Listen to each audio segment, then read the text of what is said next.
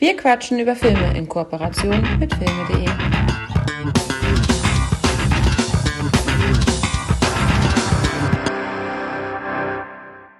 Life will never be the same.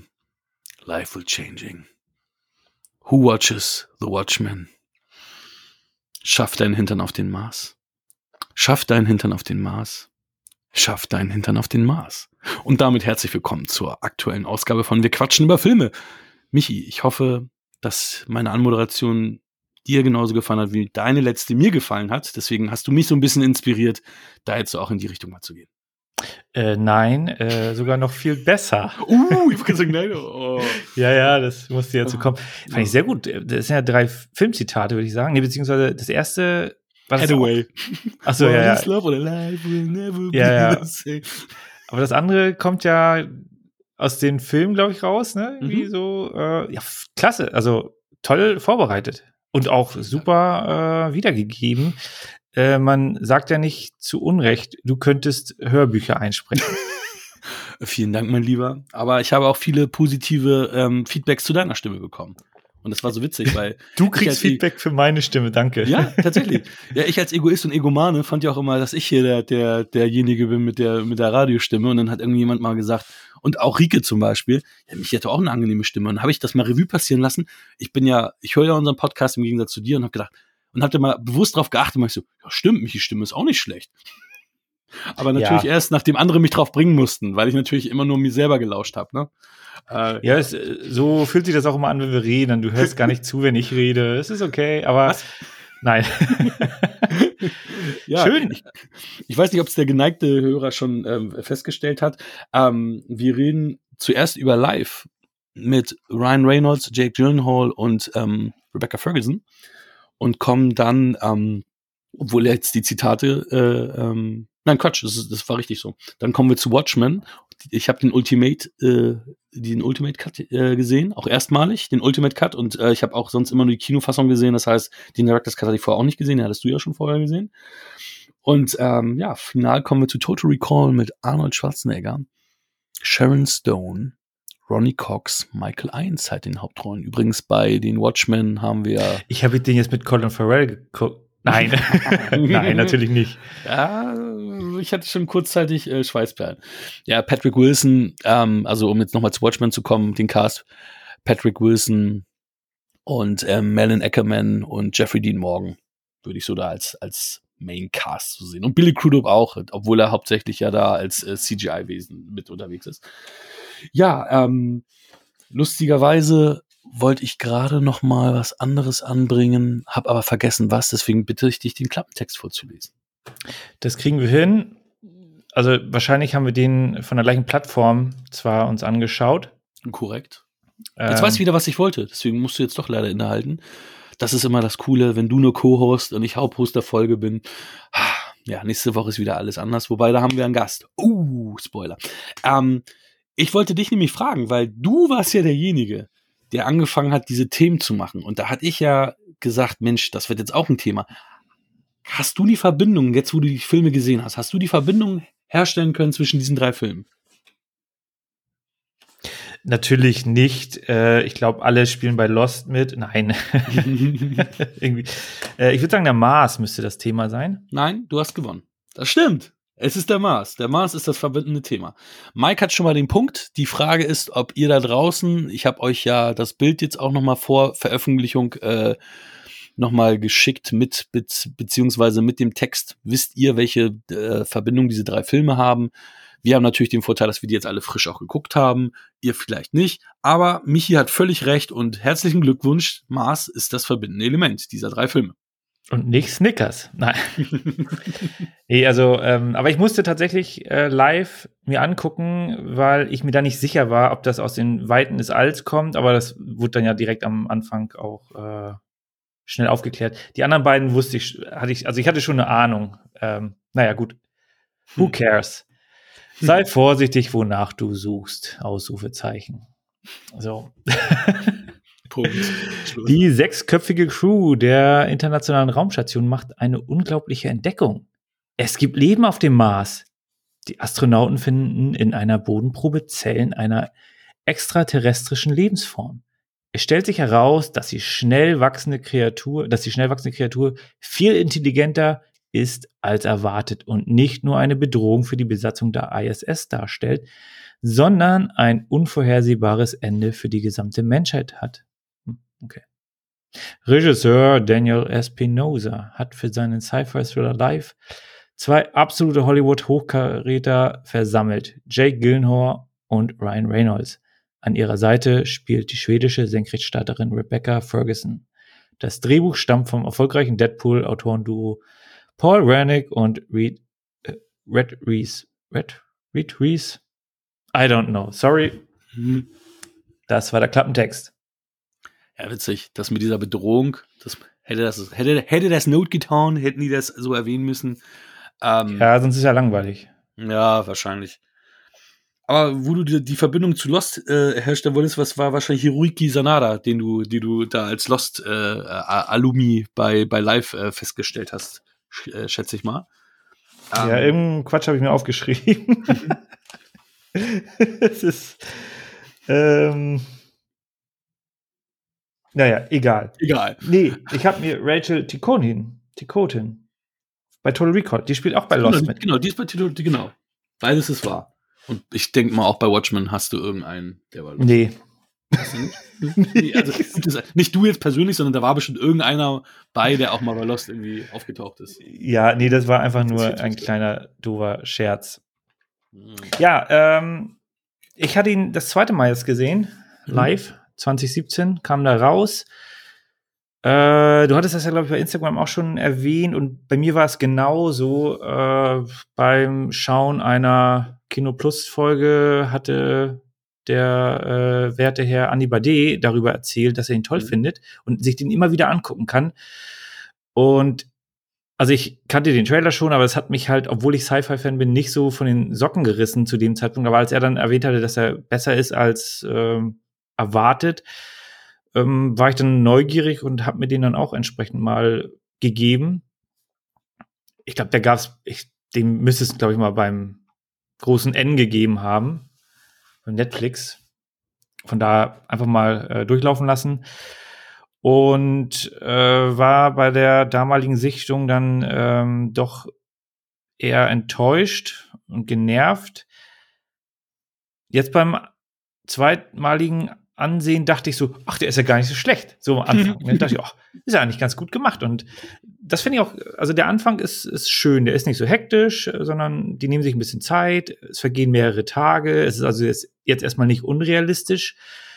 Aber ab dem Zeitpunkt, ähm, wo das alles ein bisschen eskaliert, ist das nicht, ärgert mich das, ärgert mich sehr viele Sequenzen. ich weiß nicht, wie, war das, wie, wie deine, das war ja deine erste Sichtung. Das war meine erste Sichtung. Genau. Also ich komme noch auf die Ärgernisse, aber okay. ich, ich schieb mal den Ball, ich schieb mal so den, den, äh, das Mikrofon rüber. Sehr gut. Ja, ich muss sagen, ähm, mich hatte er seinerzeit auch nie gereizt, obwohl ich äh, Jake Gyllenhaal und Ryan Reynolds sehr mag. Und ähm, seitdem ich halt jetzt äh, Dr. Sleep gesehen habe, ähm, mag ich auch Rebecca Ferguson sehr gerne. Die war die Antagonistin in, in Dr. Sleep. Ähm, muss sagen, sie ist mir damals bei Mission Impossible so durchgerutscht. Also sie, sie war mir bei den Mission Impossible Filmen total egal. Das war so witzig, weil, weil, weil Rike dann ja auch meinte, als wir den, die, die Filme gesehen haben, ähm, oh, ist ja auch eine hübsche. Und ich dann so, ja, finde ich gar nicht. Aber jetzt fand ich schon so bei Dr. Sleep und auch hier bei Live, dass sie eigentlich schon eine ganz hübsche so ist. Also da hatte meine Frau wieder vor mir irgendwelche Sachen äh, äh, festgestellt, die ich so, so wie Je Jessica Chastain, die ich immer nicht mochte. Und Rike irgendwann meinte, die ist doch hübsch. Und ich dann immer dachte, wieso habe ich Jessica Chastain eigentlich nicht gemacht? Die sieht doch voll gut aus. Oh. Aber genau, so wie das gleiche. Je Jessica Chastain ist natürlich auch eine fantastische Schauspielerin ich ja. mal erwähnt haben. Ja, aber auch Rebecca Ferguson ist nicht schlecht. Also auch, auch sie finde ich ist, ist äh, also ich habe noch, auch noch nicht so viel von ihr gesehen, aber auch sie, sie macht das nur nicht alle Mission Impossible Filme. ja, wenn du Gut. so bedenkst, wer, wer früher meine Lieblingsschauspielerin waren, alles nur Eye Candies, Jessica Biel, Jessica Alba, äh, alles keine guten Schauspieler. Jessica ne? Chastain, nein. es gibt kein Muster. Nee, aber äh, bei Mission Impossible gebe ich dir grundsätzlich den Credit, weil mir geht's da bei dem Mission Impossible Film, also ich weiß nicht, wie es dir da geht, aber bei mir geht's halt so, ich gucke mir den an und habe dann zehn Minuten später alles vergessen, was passiert ist. Also ich kann mir nichts merken, genauso wie bei dem Bourne-Film, weil das mhm. anscheinend so ein Overload an Komplexität ist, dass einfach mein Gehirn nichts aufnimmt. Es geht alles ist vorbei. Teilweise bei mir auch so, ja, ja. Das, und dass man dann auch gar nicht mehr weiß, aus welchem Film ist jetzt eigentlich welche Szene Ja. quasi gewesen. Das hatte ich ja ein paar Mal, dass dann so ein paar Mission Impossible Hauptszenen oder Set-Pieces dann verschwommen sind. War das jetzt in dem Fallout? War das in dem anderen? Wie hießen die überhaupt alle nochmal? Teil genau. 1, Teil Ach, das 2. Phantomprotokoll oder Go nee, Ghost-Protokoll. Siehst du, ich weiß es schon wieder nicht. Aber ich Ja. mag die eigentlich, deswegen ist, es- ist, es, total witzig. Die werden ja auch im Endeffekt immer besser, ähm, wenn man es wenn man's genau betrachtet. Wobei ich die in der Wüste jetzt am, am besten fand bislang. Der ist, glaube ich, aber der vierte oder ich weiß Ja. Ich. Wir werden sicherlich den einen oder anderen mal äh, reinwerfen, macht durchaus Sinn, Aber aber ja, nicht, kein Tom Cruise-Film, oder? Nee, äh, hatten wir, hatten wir glaube ich, noch nicht. nicht so bewusst, weiß ich. Nicht- Ah. Egal, egal. Man könnte jetzt noch mal nachschlagen. Nein, alles gut. Nein, wir sind ja jetzt gerade bei Live und äh, ehrlicherweise will ich auch Live jetzt nicht zu breit treten hier. Also ich muss sagen, ich habe ich hab soweit meinen Spaß gehabt. Also es ist, ähm, er hat spannende Momente, er hat auch ein paar Momente, wo ich dachte, okay, das ist mir eig eigentlich auch viel aus Alien geklaut. Ähm, es gab natürlich Überraschungen, ähm, dass zum Beispiel die Screentime von Ryan Reynolds nicht so groß ist, obwohl er ja dick immer auf dem Cover ist, was natürlich auch ein bisschen fies ist, weil das so ein bisschen ja auch immer ähm, Erwartungen bei, bei einem Publikum weckt. Ähm, das soll aber auch wirklich den Grund gehabt haben, dass äh, bei dem Film, den wir schon besprochen haben, Killers Bodyguard, da halt es halt Konflikte gab ähm, bezüglich des Drehs und er deswegen diese Rolle, Rolle dann ein bisschen kürzer ausgefallen ist, als sie es, es hätte eigentlich sein sollen. Ähm, ich muss sagen, der Film hat für mich viel gepunktet und gerettet durch, durch das Ende, was ich, ähm, was ich äh, gut, gut fand und äh, wo ich halt überlegt habe, okay, wie werden, wie werden sie das Ende umsetzen, wie werden sie es machen? Und auch wenn das relativ vorhersehbar ist, habe ich es nicht kommen sehen. Und das war wiederum dann irgendwie ganz, ganz cool gemacht. Ja, ich fand das Ende hat wirklich noch mal so den Tiefpunkt mitgegeben. Wirklich, Also das Gegenteil von dem, was Ja, ich gerade absolut. empfunden habe. Also äh, zum einen, ich tue mich immer schwer, wenn ähm, die Bedrohung einfach so extrem ist und sie auch nicht wirklich ähm, überhaupt gar keinen Schaden nimmt. Ne? Also bei Alien 1 äh, bist ja klar, das Alien ist da auch im Grunde unbesiegbar. Äh, aber hier siehst du ganz deutlich, okay, es ist halt ein Computer und dann hat er da irgendein Gerät und schießt mit äh, nichts ne, auf nichts. Äh, also es kommt halt alles aus der, aus der Daddelkiste. Ähm, und das finde ich halt dann ein bisschen zu wenig. Äh, also klar, die Gewaltspitzen sind wirklich toll, aber das Viech selber, das kaufe ich halt nicht ab. Das ist mir dann zu, zu unauthentisch. Obwohl ja das Setting an sich sehr schön gemacht ist, aber das Alien an sich, oder dieser Lebe, dieses Lebewesen, das finde ich nicht in Ordnung. Ähm, und was mich persönlich sehr gestört hat, waren halt so diese typischen Spannungsbögen, ähm, die einfach nicht, also der, das, weder das Alien noch die Besatzung noch der Zuschauer weiß, was im nächsten Moment passiert, bis jemand es ausspricht und auf einmal handeln alle danach. Ne? Also in dieser Kammer, oh, es könnte darüber entfliehen. Ja, und in dem Moment fängt es halt an, da, Na, da rauszukommen Okay, über diese äh, Schwachstellen. Und dann muss es natürlich die letzte Öffnung sein, wo es dann rauskommt, die allerletzte Öffnung. Und das ist ja nicht nur einmal passiert, das ist ja auch das zweite Mal passiert mit diesem, also da ist dann nicht die letzte Geschichte gewesen, sondern äh, im Grunde genau die gleiche Szene, nur so, ja, wie kommst du denn jetzt wieder rein? Ja, über die, äh, über die Steuerdüsen. So, ja, oh, hm. Und, das, und dann fängt es halt an, darüber erst, also das, das ist mir dann, also das Alien weiß immer erst dann, was es machen soll, wenn die Charaktere es aussprechen. Während ja zum Beispiel bei Alien, das Alien ist ja immer drei Schritte voraus, weil das halt erstmal seinen Lebensraum dort erweitert und ähm, sich da fortbewegt. Und der, der, der, die Charaktere wissen nicht, was sie tun sollen oder versuchen irgendwas zu machen, sind sich aber nicht sicher, ob das die richtigen äh, Rückschlüsse sind. Und auch diese Geschichte mit der Firewall 3, sorry, wenn du eine Firewall 3 hast, dann geht die Tür nicht auf. Dann kommt nicht irgendein Astronaut angeflogen und macht die Tür manuell auf. Dann ist sie zu. Dann ist da ein Schloss vor. Dann geht da gar nichts. Aber das führt dann wieder dazu, dass das so alles obsolet, ist. Also mal unabhängig davon, dass die Zeit, die vergeht zwischen dem Start eines Raumshuttles und dem Andocken an der äh, Raumstation, relativ kurz wirkt, ich kenne jetzt die ganzen physischen Gesetze nicht, aber das sind so, so die Punkte, die mich da sehr, sehr stören. Das Ende ist halt dann wirklich eine absolute Frechheit. Man tut so, als wenn das dann das ist und das sieht einfach scheiße aus. Es ist einfach schlecht. Oh. Also, es sieht einfach, es ist, es ist frühzeitig erkennbar, dass dort das auseinanderdriftet, das Ganze. Und in dem Moment reagieren die Charaktere nicht gemäß dem, was sie da bereits wissen. Ne? Also vor allem die, die ähm, Rebecca Ferguson. Erst als dann, oh, das aufgeklärt ist, erst dann äh, reagiert sie auf die Situation und nicht in dem Moment, wo es schon passiert. Und das finde ich halt, ich bin mal abgesehen davon, ne, Apollo 13 wissen, ist schon sehr fragwürdig, dass man die Kapsel manuell so in dem Eintrittswinkel reinhaut, dass dort die Kapsel auch durch die Atmosphäre geht und nicht von der Atmosphäre abprallt. Aber so what? Das fand ich halt, das hat schon sehr, sehr gestört. Deswegen, ja, sehr viel Ärger. Den Anfang fand ich gut. Hinten raus wurde es dann sehr. Ne, ich habe genug geredet. Also ich, also ich habe, also ich wiederhole mich da nochmal, aber dann komme ich zu meinem, zu meiner Endwertung auch. Ähm, also ich habe wirklich meinen Spaß gehabt. Es ist kein Film, der in meine Sammlung muss, aber für mich hat er gute sieben Punkte ähm, erreichen können und ich, ich kann ihn empfehlen, jeden Sci-Fi-Fan, jeder, jeder, der Alien mag, dass er sich den zumindest einmal anguckt. Ich würde ihn mir nicht blind kaufen, also ich würde niemanden äh, dem als äh, Blindkauf empfehlen, aber momentan gibt es den bei Amazon zum Stream und Sci-Fi-Fans, Fans von Jake Gyllenhaal oder Rebecca Ferguson, kann ich dem Film ans Herz legen. Ja, ich nicht. also ich gebe dir noch fünf Punkte. Also wirklich so für einen Genre-Fan. Also ich sag mal, für einen Sonntagabend, RTL, 20.15 Uhr, es läuft nichts anderes, da kann man sich ihn reinziehen.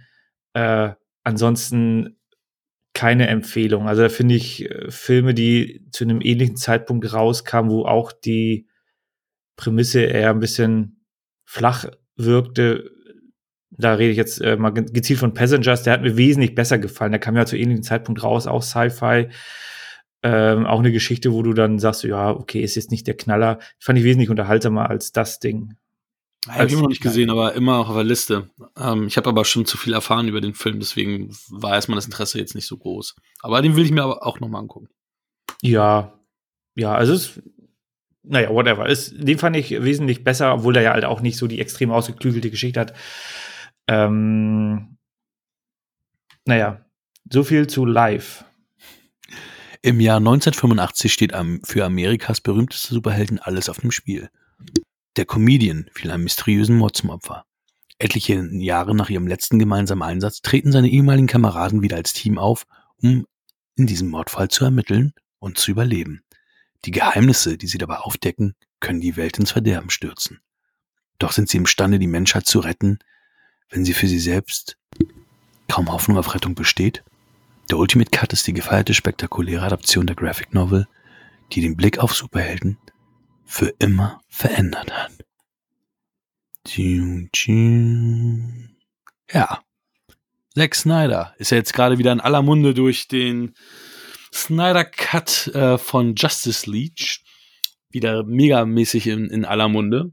Und jetzt halt, heißt es ja re, re, re, hier Release the Snyderverse und so weiter und so fort. Ja, das, das ist der Film, der natürlich ihn dafür empfohlen hat, auch ins DC-Universum einzusteigen. Ähm, die Ronald Moore-Adaption von Watchmen. Und ich glaube, das erste, nee, Bullshit. Das erste, was ich von ihm gesehen habe, war tatsächlich das Dawn of the Dead Remake, was ich auch im Kino gesehen habe mit Koya. Ähm, 300 habe ich auch davor gesehen, klar. Ähm, Watchmen habe ich ja relativ spät gesehen, fällt mir gerade ein, weil ich ja immer auf diesen äh, Director's Cut gewartet habe, der dann ja nie kam irgendwie. Die Kinofassung hast du dir nicht angeguckt? Weiß ich gerade nicht. Hatte, oder hatte ich oder hatte ich mir nur die, die Blu-ray nicht gekauft, weil ich auf die, den Director's Cut damals gewartet habe und habe die hab die normale Version gesehen. Doch die normale Version habe ich schon früher gesehen, ne? Also ich ja, ich denke mal schon, weil du hattest dann ja netterweise den Director's Cut bei in UK bestellt, die englische Version, für uns beide. Stimmt. Das war Ach, einfach so- natürlich. Ich hatte ja auch die Kinofassung, die normale. Natürlich Ja, hatte ich die, stimmt. Dann hattest du mir die, die UK-Fassung äh, netterweise mitbestellt und überlassen auch. Vielen Dank. Und ich habe mir die auch Gerne. angeguckt auf Englisch. äh, Ich nicht. du nicht, genau. Bis heute nicht. Und ich habe jetzt natürlich auch den Ultimate Cut mir auch dann, äh, als er dann endlich rauskam, auch äh, gegönnt. Und zum einen, das nur mal als Randnotiz, die Synchro haben die wirklich fantastisch hinbekommen. Also sie haben wirklich Ja. sehr gut nachsynchronisiert. Man hört dann Ja. nicht wirklich die Unterschiede. Das ist Obwohl äh, es so, so viele Jahre später ist, ne? Muss man ja, Ja. sagen. 2009 kam da raus. Also Hut ab, das finde ich klasse, tolle Arbeit. Ähm, also ich habe den halt dreimal im Regal stehen.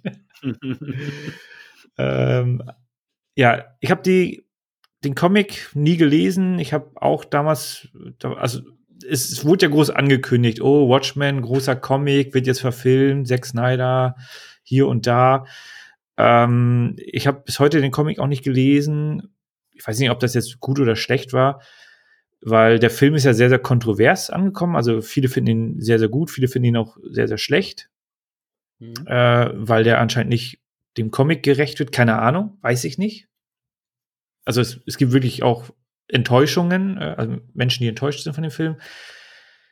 Ich bin hellauf begeistert. Also ich Obwohl finde ja den. vieles, ist ja auch vieles aber tatsächlich äh, dem, dem Comic nachempfunden komplett, ne? Deswegen wundert es Mhm. mich, dass das da auch so solche Stimmen gibt.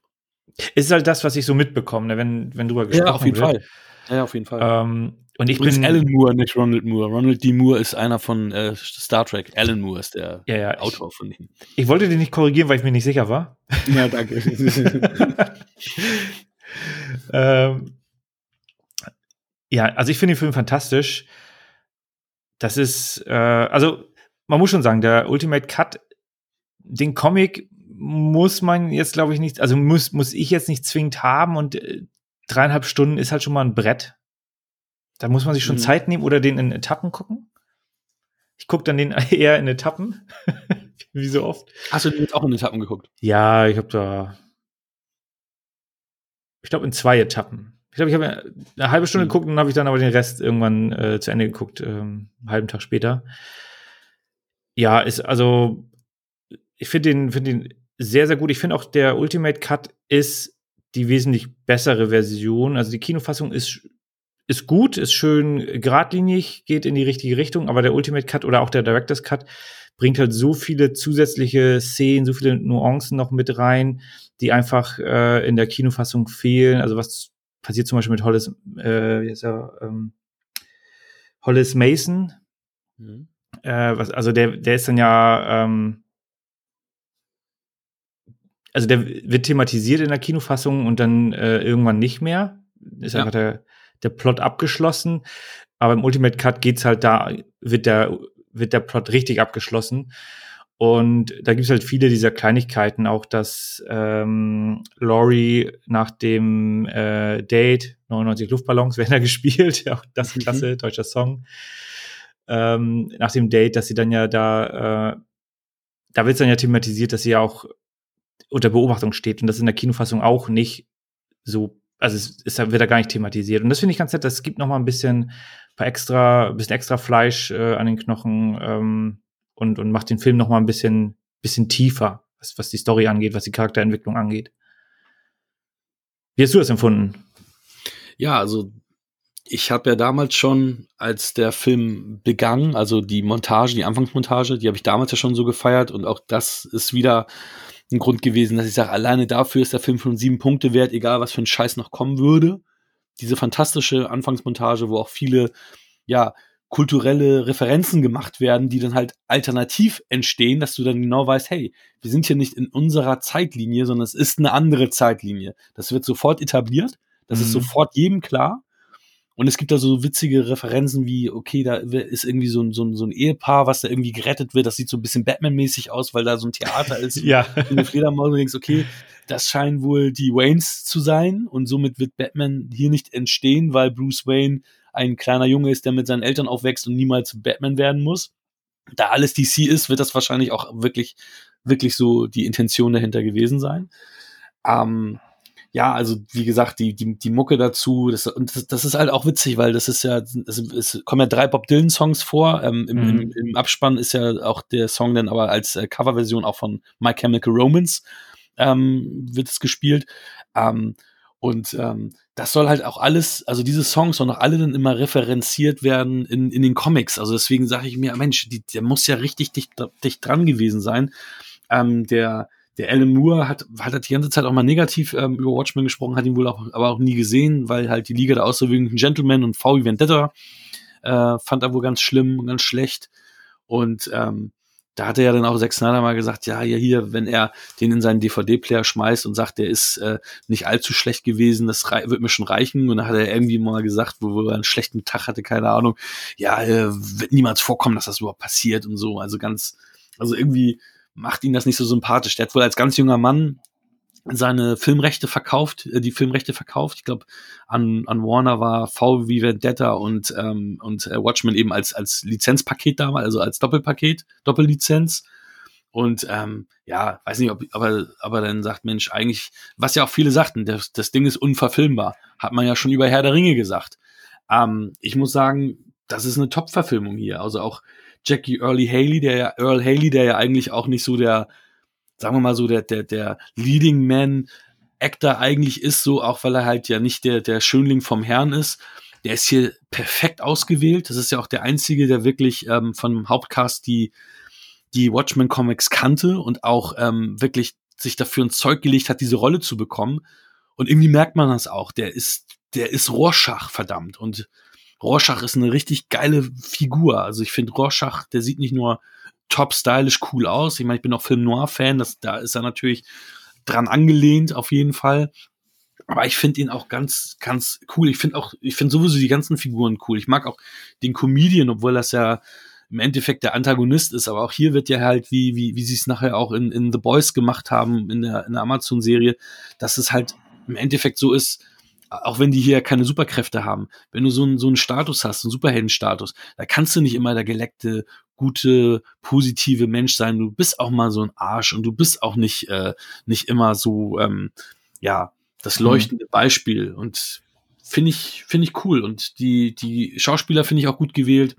Ähm, Billy Crudup habe ich jetzt vor kurzem erst gesehen, der spielt, also der, der Dr. Manhattan, der äh, spielt ähm, in der, in der Morning Show eine, eine tragende Rolle. Das ist die Apple TV Plus Serie.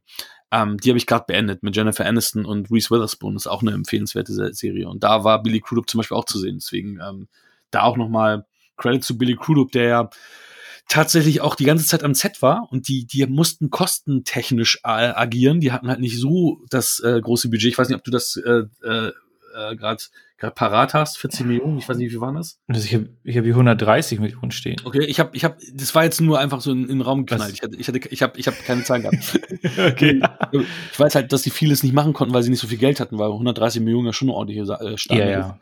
Aber die, die hatten halt keinen, die haben das halt nicht gemacht über, hier über Stand-ins und Motion Capture Bühne, sondern er hat tatsächlich währenddessen performt und dann haben sie schon sein Motion Capturing aufgenommen währenddessen. Also wirklich währenddessen er dort agiert hat in dieser Szene schon. Und somit haben sie natürlich Zeit und Geld aber auch gespart. Ja, Wahnsinn. Ähm, also ich gebe dir da vollkommen recht. Das mit äh, Rorschach, das ist absolut tragende Rolle. Ich glaube, wenn die schlecht ausgewählt worden wäre, dann wäre der Film richtig schlecht. Mhm. Weil der Charakter ist sowas von gut und wichtig. Mhm. Ähm, aber ich gebe dir halt auch recht, den, die anderen Charaktere, die passen alle gut zusammen. Also du hast jetzt mal abgesehen von Rorschach hast du da jetzt nicht den, den absoluten Übercharakter, der den ganzen Film alleine trägt, aber halt die Kombination ähm, ist halt wirklich gut gewählt. Auch Schauspieler, die jetzt nicht so extremst bekannt sind. Und das ist ja bei so großen Verfilmungen ja immer so der Kniff, dass man jetzt bei Star Wars damals äh, nicht die bekanntesten Leute, bei Herr der Ringe nicht die absoluten super bekanntesten Leute. Ne? Also da brauchst du ja keinen Brad Pitt ne? als, keine als Legolas oder so, was weiß ich. Ähm, und aber trotzdem alles, äh, alles gute Actor, die hier guten Job gemacht haben. Äh, ich würde jetzt nicht sagen, dass der Comedian ein Antagonist ist. Das, ähm, er ist eher der Anti ein Anti-Held oder so eine Art, aber es ist nicht so ein, ein typischer Bösewicht gibt es in diesem Film ja sowieso nicht in der Art und Weise. Ja, naja, er hat die, eine Frau, die mit seinem Kind schwanger ist, im Bauch geschossen. Uh, es gibt so ein paar Sachen, die Ja, gut, aber das hat, zum strahlenden Hero machen. Ja, aber er ist jetzt nicht der Antagonist, der jetzt äh, das Böse will. Ähm, deswegen, also er ist jetzt kein, kein guter Mensch, aber er ist, ich würde nicht sagen, dass er ein Antagonist ist. Er ist so ein Deadpool. Deadpool ist ja, ja gut, der ist ja Comedian, genau. Deadpool ist witzig, er ist witzig. ja, was ich auch, also ich bin ja jetzt grundsätzlich kein großer Fan von Flashback-Szenen. Gut, ich finde Lost gut, aber das ist so immer so der, der Kompromiss. Ich würde lieber auf der Insel bleiben und nicht diese Szenen vorne sehen. Ähm, und dieser Film macht das aber hier wirklich gut. Also das ja dann, ähm, der Comedian ist ja, wird ja, gut, kann man da schon drauf, können wir das spoilern? Es ist ja die erste Szene. Die erste Szene kannst du erzählen. Ansonsten würde Ja. ich nämlich, ähm, wenn das ums Finale geht, würde ich das ans Nee. Ende stellen, dass wir da. Ne? Nee, nee, es, also es, was ich nur sagen will, ist ja, dass der Comedian ja im Grunde in der ersten Szene schon aus dem Film ausscheidet.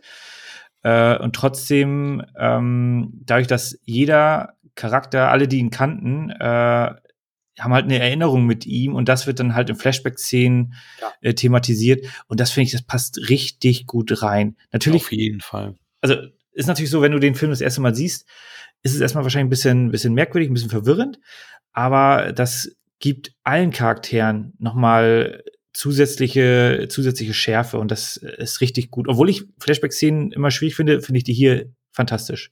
Aber das ist genau, was du sagst. Das, die, haben eine Erinnerung und diese Erinnerung wird dann gezeigt. Das haben sie super umgesetzt. Aber auch das, was du gerade hattest, das Problem hat ja auch Jeffrey Dean Morgan. Der hat die ersten Sze- Szenen gelesen, hat gedacht, ey, ich, ich schalte ja sofort aus, ähm, will ich nicht machen. Auf so ein Cameo habe ich keinen Bock. Und hat erst sein Agent gesagt, Mensch, lies noch mal weiter und hat dann festgestellt, okay, da ist halt noch ein bisschen mehr für mich zu tun, aber habe ich doch Bock drauf. Und ja, ich meine, das war ja dann auch mit, also ich glaube, äh, der hat ja auch in dieser einen Arztserie dann halt auch eine größere wiederkehrende Rolle gehabt, aber es war so der Startschuss mit für, für seine Karriere, ne? Also, dass, dass er dann halt jetzt der ist, der er jetzt ist. Ähm, zusammen mit Negan. dann halt, ja, Negan, genau, mit Walking Dead und, äh, und äh, hier bei Supernatural hat er den Vater von den beiden gespielt. Ich habe Supernatural nie gesehen, aber ich weiß, dass er den Vater von denen gespielt hat. Ähm, das fing ja alles so an. Und ich glaube, bei P war bei PS I Love You, weiß ich gerade nicht. Nee. Mm, Oh ja, das. Die sehen da alle ähnlich aus, ne? Ja, Jared deswegen. Butler, Jared Butler spielt ja hier auch mit bei Watchmen, also im Comic spricht er ja. spricht den. mit. Äh, Ähm, aber gut, gut, dass du da den Bogen gerade spannst, weil ähm, ich hatte halt die, die, die, die Bedenken, dass mir das ähm, zu viel wird, weil ich hatte den Comic, also die, das, das Ding ist, dieses the, the, the Tales of the Black Freighter ist ja zeitgleich mit Watchmen rausgekommen und ich hatte tatsächlich dieses, diese Comic-Verfilmung seinerzeit sehr, sehr zeitnah gesehen. Ähm, und ich hatte sie länger in Erinnerung, weil Gott sei Dank ist sie ja gar nicht so lang. Das heißt, das hat jetzt nicht für mich gar nicht für so viel Längen gesorgt. Ich fand das gut eingebettet. Das hat äh, gut gepasst und gut Spaß gemacht. Und wenn man bedenkt, was dann halt auch mit den, sagen wir mal, den Charakteren, die um diese Comic ähm, Kiosk-Szene passiert, ähm, hatte das einen größeren Impact, weil die halt bekannter waren als ähm, jetzt in der Kinofassung gar nicht, glaube ich, gar nicht zu sehen. Ne? Also deswegen Mm, Ja, vielleicht. er einen emotionaleren Anker gehabt auch damit. Ja, genau. Also das ist ja auch die Sequenz, ähm, wo dann der ähm, Hollis Mason ja, Ja. mit äh, involviert ist, also wo sein Story-Part auch abgeschlossen wird durch diese Kiosk-Szene. Ja. Also die sind schon in dem Kinofassung müssen ja mit dabei sein, weil das ist ein zentraler Platz. Aber du hast natürlich recht, das ist also spätestens wobei die Szenen sind, glaube ich, alle neu gedreht worden, diese Black Freighter-Dinger, also, oder, oder sind, sind äh, mehr oder weniger rausgeschnitten, weil, weil das ja alles da nicht war. ja, Diesen- ja gut, aber Kiosk, äh, ich lese am Kiosk dieses, dieses Buch, also äh, dieses. Ja, dieses genau, aber ich würde diese, diese Sequenz am Ende, ähm, wo dann ähm, der große Knall kommt, sozusagen, da sieht man die, da muss man die auf jeden Fall sehen, weil das ist ja die Szene, wo, wo dann Ja, Charaktere da Aber da kannst du natürlich als äh, Zuschauer mit dir nichts anfangen. Das sind dann Genau. einfach zwei Leute. So, und Genau, das ist ja dieser emotionale Anker stärker. Genau, genau. Das ist so Independence Day, ach so, ja, jetzt muss die Stadt kaputt fliegen Ja, genau. und dann. ja, ähm, richtig, ganz genau. Äh, Ja, der, der, der Hollis äh, Mason, das ist ja auch Steve McHattie aus 300. Also mit dem hatte Zack Snyder ja schon zusammengearbeitet. hm. So wie hier Moloch Mac, Matt Freever ist, mit denen er ja schon in auch Dawn of the Dead in den Remake zusammengearbeitet hat. Übrigens Max Headroom, Edison Carter aus Max Headroom, der Matt Freever. Frewer. Nicht Was? Freever, Frewer heißt er. Der hat ja auch äh, den, Trash Can Man in the Stand gespielt. Den fand ich früher richtig cool. Ah, ja, okay. Ähm, Ach, das kann ich mir auch mal wieder Max angucken. Edison Carter. Ma- Ma- Max Headroom. Das war auch eine Serie, ey. Auch Wow, verrückt. es ist, äh, es sind jetzt einfach verdammt viele Leute dabei. Das ist, ähm, Ja, Carla Gugino haben wir noch gar nicht erwähnt. Die hat, war ja damals auch der Shit, ne? Also sie, natürlich war sie nie jetzt ein großer A-Star, aber sie war natürlich immer, äh, wenn du eine hübsche weibliche Supporting Actress hattest, war sie in den Zeiten so Mitte, Ende der 90er bis Mitte der 2000er war sie eigentlich auch Mhm. immer dabei, ne? Also ja, sie wurde hier auch ziemlich auf alt gemacht. Ne? Also so alt war sie jetzt da nicht. Nee, richtig. Aber War ja, sie, die habe ich, als wir heute sind. ja, also ich habe die auch da gar nicht äh, wiedererkannt, ähm, weil ich kenne sie natürlich aus Californication, wo sie ja die Anwältin in der vierten Staffel Das ja auch. Stimmt, spielt. stimmt. Ja, fantastisch. Ich, ich Ja, feier ja. Sin City als, als Therapeutin hatten wir auch Ja. schon, hatten wir sie als Therapeutin von Marv. Genau, Wir- genau. Ja, mittlerweile haben wir ja so viele Filme hier schon besprochen, dass du für, zu fast jeden schon wieder einen Bogen spannen kannst, lustigerweise. Oder wir wählen die Filme extra so aus. Ich Nicht mein, zu viele Pfeile abfeuern hier, ne? Jackie und Haley haben, hatten wir ja auch schon in, in Shutter Island. Da war er ja auch äh, einer der, der äh, Psychiatriepatienten. Ja. Ja. Nee, das ist ganz cool. Also, äh, nur mal kurze Randinfo. Ja, Jeffrey Dean Morgan hat bei PS Ich liebe dich mitgespielt. Also, ich war mir nicht sicher, aber er ist auf jeden Fall der, der, der endgültige Love Interest dann von. Ah, also als Jared Butler, sag ich mir das. Wer ist das? Karen? Nee, nicht Karen Knightley, oder? Nee, wie ist Nee, Hilary Swank. War das Ja, Hilary Hilfe, genau. Doch, die verwechsel Hilary ich Swank, gerne. ne? Ja, Ich ja, glaube, die ja. ja, ja, du hast vollkommen recht. Ich verwechsel die gerne mal. Ähm, ja, also, was, was kann man da äh, zu erzählen? Also, Pacing ist natürlich jetzt ähm, nicht ganz so stark, aber ich muss dir auch recht geben. Also, der Comic, der, wenn man sich den so, glaube ich, direkt anguckt, du hast es ja gemacht, dann ist der, Mhm. wirkt der sehr, sehr lang.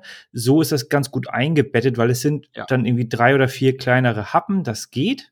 Und da machte mir auch so mehr Spaß als damals in einem Stück, muss ich sagen. So Ja. fand ich die Geschichte auch cooler. Ja. Ich finde es jetzt, also ich habe da jetzt zwar keinen Bezug zu gefunden, dass das irgendwie äh, einen, einen höheren Sinn ergibt äh, in diesem Kontext. Konnte der Leser ja auch nicht. ja, stimmt. ähm, aber ich finde die Geschichte äh, grundsätzlich jetzt nicht, nicht schlecht. Also ist natürlich so ein bisschen vorausschauend, dass er dann da, äh, also wie, wie der Comic, also wie, genau wie der Comic endet, ist schon so, so ja, okay, das passt, das äh, konnte man so sehen. Ähm, ja, es ist, ich glaube, das ist dann so ein bisschen diese Liebe zum Detail. Was, und der, der Film strotzt ja von vielen, vielen Details und deswegen der Ultimate Cut, auch wenn er dreieinhalb Stunden geht. Also, wenn es einen Kompromiss gibt, gibt, dann guckt euch wenigstens den Director's Cut an, weil äh, viele Sachen, zum Beispiel wie Dr. Manhattan da nach dem Interview reagiert, das ist in der Kinofassung ja nicht so. Da denkst du halt, alles Mhm. ist okay. Und dann passiert da aber tatsächlich mehr, als, äh, als in der Kinofassung gezeigt wird. Und das sind wichtige Facetten, die diese ganze Dramatik nochmal anschärfen, weil es, es spielt ja äh, im, Zeitalter des Kalten Krieges. Äh, Nixon, dritte Legislaturperiode.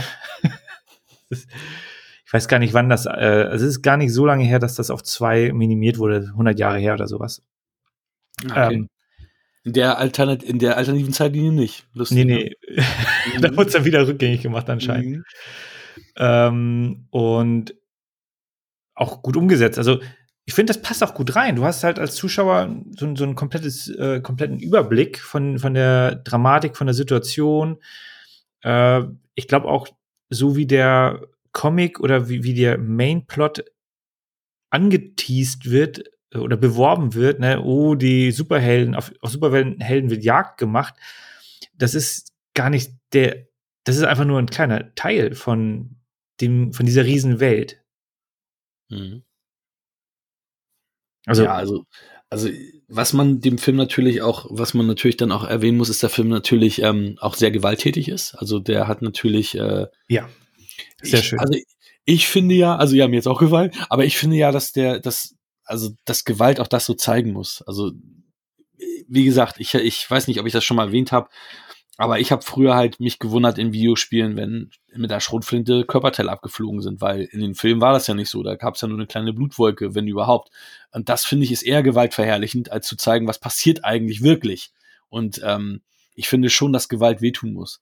weil alles, was, was nicht weh tut, ist einfach nur für mich verherrlichend. Wenn in Rambo die Leute wie die Fliegen um, umfallen und du eben nicht siehst, also im ersten Teil oder nicht im ersten, im zweiten und dritten Teil, äh, dass wenn du mit Maschinengewehr da irgendwie durch die Matte, Menge gehst und die fliegen alle nur hin und äh, wie Balletttänzer und da ist nichts, dann ist das für mich gewaltverherrlichender, als wenn man die Impact sieht und sieht, hey, das passiert, wenn Gewalt angewendet wird. Ich muss für mich sehen, was Gewalt anbringt. Denn Gewalt soll eigentlich nicht sexy sein. Und das ist, ist es in ja. einigen Bereichen dann leider.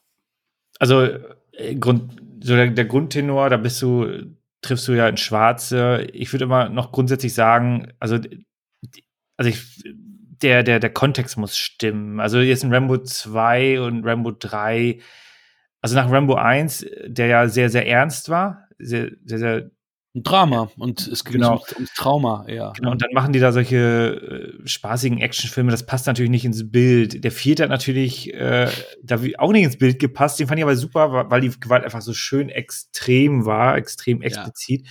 Und das ist mir auch egal, also weil also ich, ich leide da jetzt nicht mit den Leuten mit, ich will einfach äh, das, das Blättern sehen. Wenn du jetzt natürlich ein Saving Private Ryan siehst, wo du denkst, okay, fuck, das haben die so authentisch wie möglich gemacht, da willst du dann nicht dabei sein.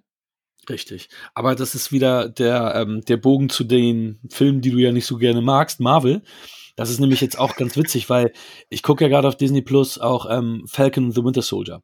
Ähm, mag ich gern. Gute Serie. Daniel Brühl ist mit dabei. Also das ist das Geile an diesen Marvel-Serien ist ja, dass die, sagen wir mal, die Helden aus der zweiten, hm, ja, genau. Alle, alle, keiner wird arbeitslos. Genau. Die, die Helden aus der zweiten Reihe kommen in die erste Reihe. Was auch ganz cool manchmal ist, finde ich. Weil das sind ja die, die, die in, im Film nicht viel Screentime haben. Die sind dann auf einmal die Protagonisten. Aber was ich so verlogen an Disney finde, ist, dass die gesagt haben, hier Star ist jetzt das neue Erwachsene und weil eigentlich machen wir nur Familienunterhaltung. Da, da werden Leute mit Messer erstochen, da werden Headshots verteilt. Äh, du siehst zwar das Blut nicht, aber ich habe jetzt die dritte Folge von Falcon and Winter Soldier ge geguckt. Da sind in einer Szene irgendwie 12, 13 Leute getötet worden. Also nicht verprügelt, mhm. sondern wirklich getötet worden. Und dann sagen die mir, das ist Familienunterhaltung, nur weil da kein Blut tropft. Äh, tropft. Verlogene Scheiße. Das ist trotzdem Gewalt. Und das ist die Gewalt, die ich meine, die für mich gewaltverherrlichender ist, weil das ist dann ab zwölf, weil du siehst kein Blut, aber mit dem Messer wird, auf, äh, wird eingestochen. Der, die, der Schuss äh, wird abgefeuert gegen den Kopf. Der Kopf geht zurück. Du siehst zwar kein Blut, aber hey, das ist Gewalt und die wird dann aber als familienfreundlich verpackt. Scheiße, Disney, finde ich nicht. Es ist ja, trotzdem Gewalt. Es ist natürlich, ähm, es ist immer ein bisschen schwierig. Also ich will jetzt nicht Krieg der Sterne mir angucken, wo dann der Kopf explodiert. Ich finde das so super. Du hast halt die Energiewaffen, die haben, brennen dir halt ein Loch in den Panzer und der Typ ist auch tot. Äh, das kannst du halt auch gut ab sechs gucken. Ich glaube, der ist sogar mhm. sechs. Ne?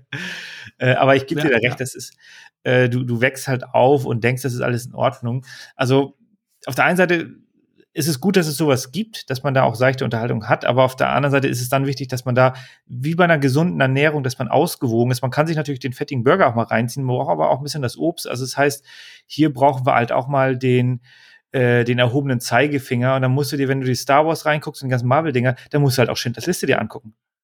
Oder Saving Private Ryan oder sowas, ne? Natürlich, James Ryan ist halt ab 16.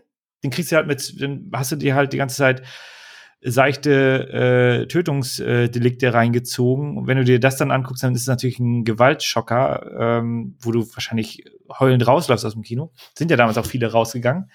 Mhm. Ähm, also, aber man muss dann halt sich auch auf andere Sachen einlassen. Ich meine, Tarantino macht das ja aus Spaß, an der Freude diese explizite Gewalt. Das ist ja auch nicht ernst, aber halt explizit. Es ja, ist. Und immer over the top. Ja. Oder nicht ist, immer, aber sehr oft, ja. Ist bei Watchmen ja auch ein bisschen over the top. Also so grundsätzlich habe ich, äh, finde ich, so Szenen, wo Knochenbrüche sind, finde ich immer sehr, sehr hart. Also so, so Starship Troopers, da muss ich dann immer so, ah, nein, kurz äh, Zähne zusammenbeißen. Äh, die Hinterhofszene hier bei Watchmen, die fand ich aber, da ist ja auch so eine Szene dabei, die fand ich wieder äh, gut. Hängt wahrscheinlich auch damit zusammen, dass es sehr überzogen aussieht. Also das ist jetzt nicht der extreme Realismus, sondern da spritzt halt Blut äh, literweise äh, gefühlt. Ähm, also es ist halt Comic-Style. aber sehr explizit. Deswegen, ja. Macht die, Inizi äh, die Inszenierung der Kampfszenen, also ich finde die Ka Kampfchoreografien gut. Ähm, es ist mir bei Batman 1989 dann mal aufgefallen, den wir an meinem Geburtstag nebenbei haben laufen lassen, äh, dass da natürlich da gesehen hast, okay, Michael Keaton ist voll steif, der kann sich ja kaum bewegen in dem Anzug. Das ist ja alles so nicht. Ja, der Anzug cool. war, der Anzug war nicht gut. Mhm. Ähm, so, so, im Nachgang sieht man das jetzt halt. Und da ist natürlich dann halt auch wirklich gute Kampfchoreografien. Das macht Spaß. Auch schon der erste Kampf mit Jeffrey Dean Morgan war gut gemacht und äh, ja, es macht Spaß. Also es ist und es ist halt auch ein Film. Da kommen wir auch gleich noch mal äh, zu zu unserem äh, nächsten Film ja auch noch mal, der ja nicht nur Unterhaltung und und und Schauwerte hat, sondern auch so ein bisschen ähm, was auch äh, für den Kopf noch mal was hat und nicht ganz so platt daherkommt, sondern so auch ein bisschen, bisschen mehr auch, ähm, bisschen mehr mitbringt. So ein bisschen mhm. mehr. Ja, also das sind jetzt beides keine intellektuellen Meisterwerke, also da braucht man jetzt nicht äh, mit irgendwelchen großen Philosophien ranzugehen, aber sie sind jetzt halt auch ne, keine strunzdummen Filme. Ja, wobei, also Watchmen hast du das aber nicht gesehen, dass das eher nichts, also Watchmen ist ja sehr philosophisch. Ja, absolut, absolut. Genau. absolut. Also, ja, okay, da habe ich das nur falsch aufgenommen. Also, sie sind jetzt nicht ähm, komplett verkopft oder kompliziert, aber also mhm. auch Total Recoil zum Beispiel, der hat ja, ja. auch, ähm, obwohl es eigentlich ein Blockbuster-Action-Splatterfest in Anführungsstrichen ist, hat er ja auch äh, eine andere Ebene, ähm, ob, um, äh, äh, aber nicht, äh, ist aber jetzt nicht unnötig super kompliziert. Nee, den kann man aber sich natürlich auch so philosophische angucken. Ansätze, genau, und auch gute Ansätze und ähm, kann auch von, von, von jedem angeguckt werden. Ne? Es gibt ja einige, die mögen es verkopfter, einige nicht. Und da ist es aber, es ist, ist beides ma sehr mainstreamig und sehr zugänglich. Und ähm, auch ich bin ja ein großer Fan der Watchmen. Ja, wunderbar. An den, an den Kassen Flop? Ja, aber als Kultfilm, ne? Äh, ja. Gefeiert heute. Wie viele Filme, die wir auch schon besprochen haben. Ja, ich würde ihn auch wirklich so in der Riege wie im Blade Runner sehen. Also vom, vom ist ein Meisterwerk, äh, aber an den Kinokassen, ich weiß gar nicht, der, die, die Kinofassung ging ja jetzt auch 160 oder so, 160 Minuten. Da ich muss man schon. Mehr, wie lang die war. Ich weiß gar nicht, war nicht so kurz. Und dann muss ich natürlich schon sagen, ja, okay, das, das tue ich mir mal bewusst an.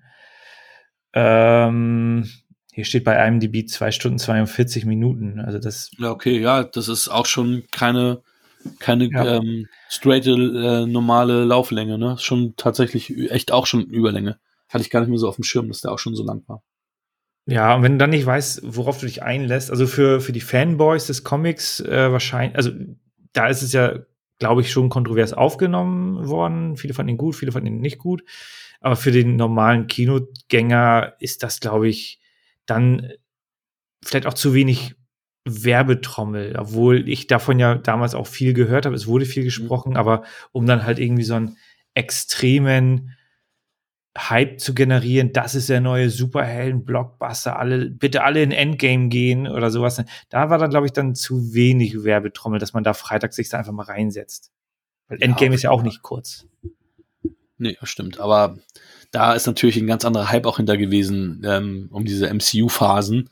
Ähm, und da hat natürlich, ähm, ja, gibt es auch schon eine riesige Fanbase, die es ja so bei den Watchmen seinerzeit nicht gab. Aber auch durch die Serie ist das ja auch alles, also es gibt ja jetzt schon, schon eine oh. größere Fanbase, auch was das anbelangt. Ne? Das ja, ist es gibt auch eine Watchmen-Serie, stimmt. Ja, das ist ein schöner, da hast du schön den Bogen gespannt. Du, du hast sie ja von mir ausgeliehen. Hast du da mal reingeschaut?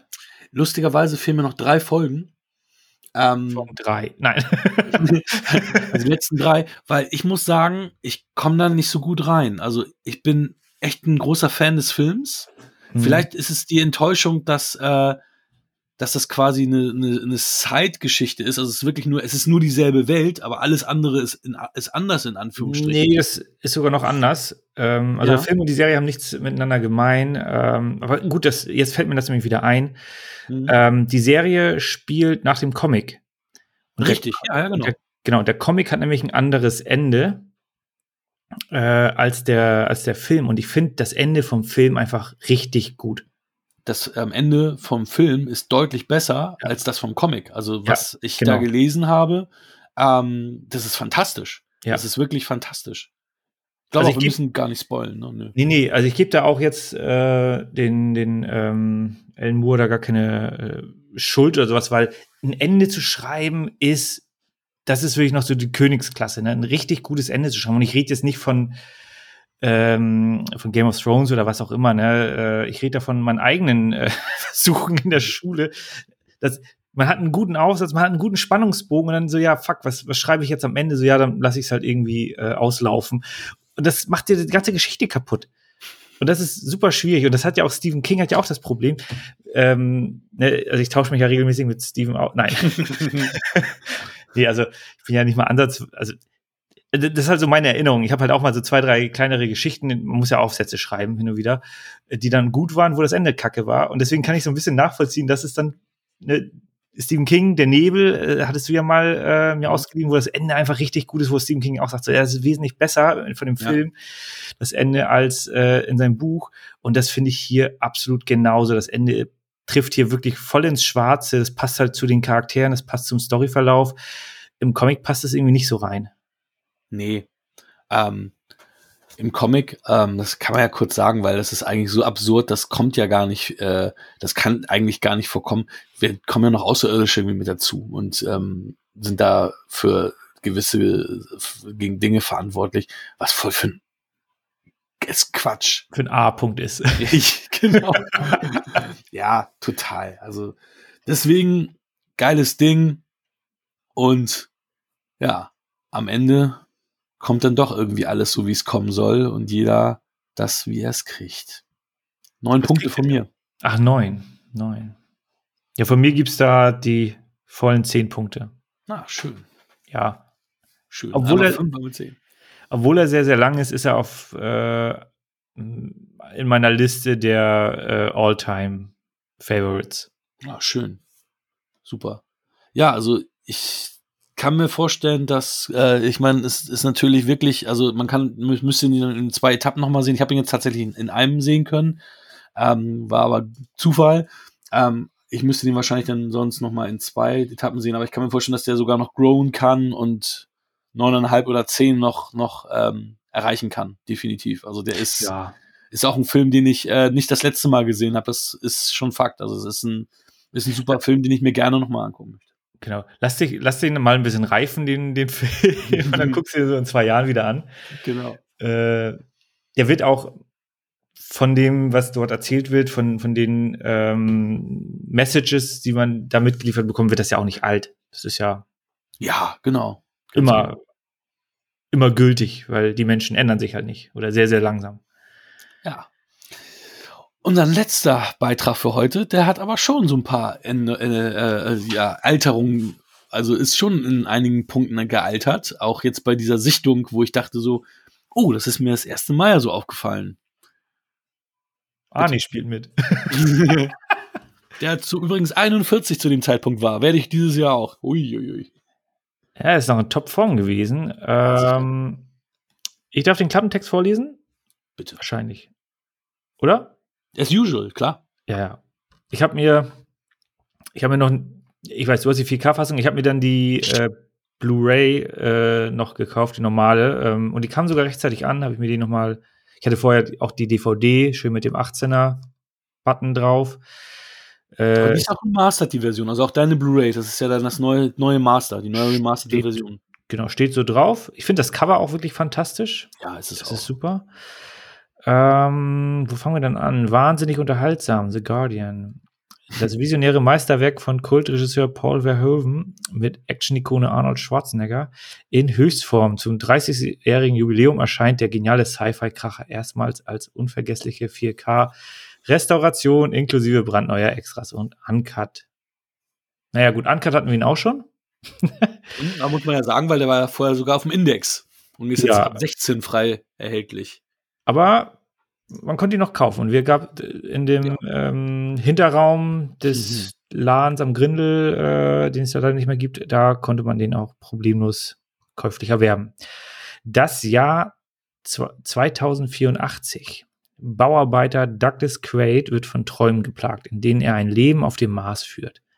Bei der Firma Recall Incorporation bucht er eine Reise mit Hilfe künstlicher Erinnerung auf den roten Planeten. Doch bei Craig geht etwas schief und sein Leben ändert sich radikal. Ist er wirklich derjenige, der er zu sein glaubt? Eine gefährliche Suche nach seiner wahren Identität beginnt. Ist in Ordnung. For memories of a lifetime, recall, recall, recall. Wie sagt sein Kumpel? Recall, recall, recall. Ich habe mir sogar auf, im Original angehört. Er sagt, das ist wirklich so komisch. Und ich dachte, wieso hat er nicht die richtige Melodie zumindest drauf? ja, Arnie als Bauarbeiter. Ja, schöne Muskeln, wie er den Presslufthammer da. Siehst du so die Muggis und denkst du, yes, das ist späte, äh, frühe 90er, späte 80er, so soll es sein. Das ja. waren die Zeiten, wo Männer noch Männer sein konnten. 1990, ne? Kam der? Ja, ja. Noch vor Terminator 2, noch vor seiner äh, gewaltlosen Zeit?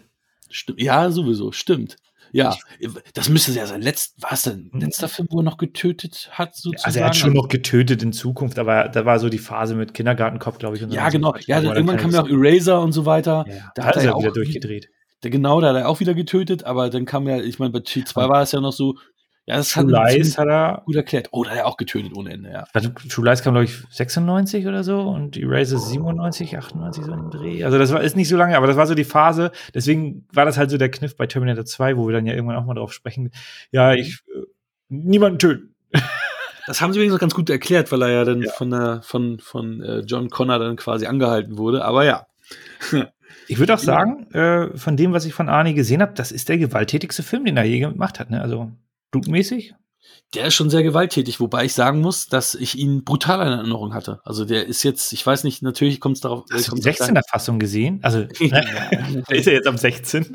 ja, oh, ja, natürlich, stimmt, ja, habe ich. Mann, Ja, ich meine, natürlich das Ding mit dem menschlichen Schutzschild ist natürlich immer noch, wo du denkst, ja, okay, jetzt wird da noch eine Salbe reingeballert in den Typen und noch eine Salbe. Ja, Salbe. ich, ich fand am Ende, wo er die Leute den, den Hals da durchbohrt mit diesen Metallteilen und so, das fand ich auch super. Oder wo, wo die Arme abfliegen. ja, wahnsinnig gut.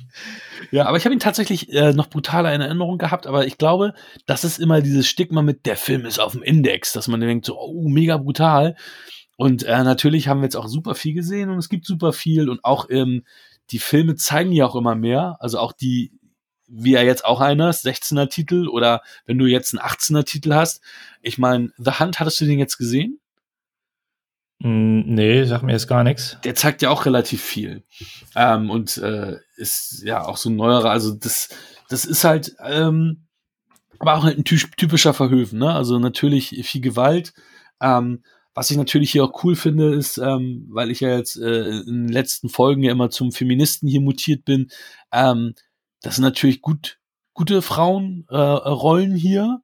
Also ähm, sowohl Sharon Stone als auch Rachel Ticotin ähm, sind hier nicht Staffage. Die bieten ja sogar richtig gut gemachte Kampfszenen, die die du sonst da ja wirklich nur in diesen B-Movies mit Cynthia Rothrock hast oder hattest oder so, sonst waren das ja immer in den Mainstream-Filmen immer so, ja, so wie du, wir beide kämpfen würden. Ähm, und da sind die, haben die Frauen ja dann. in meiner Erinnerung kämpfe ich wie Arnie. äh, da ist es natürlich so, dass die tatsächlich, ähm, ja, dass, dass die halt ebenbürtig sind und eben nicht nur Staffage sind, was in, der, in den Zeiten ja noch typisch war.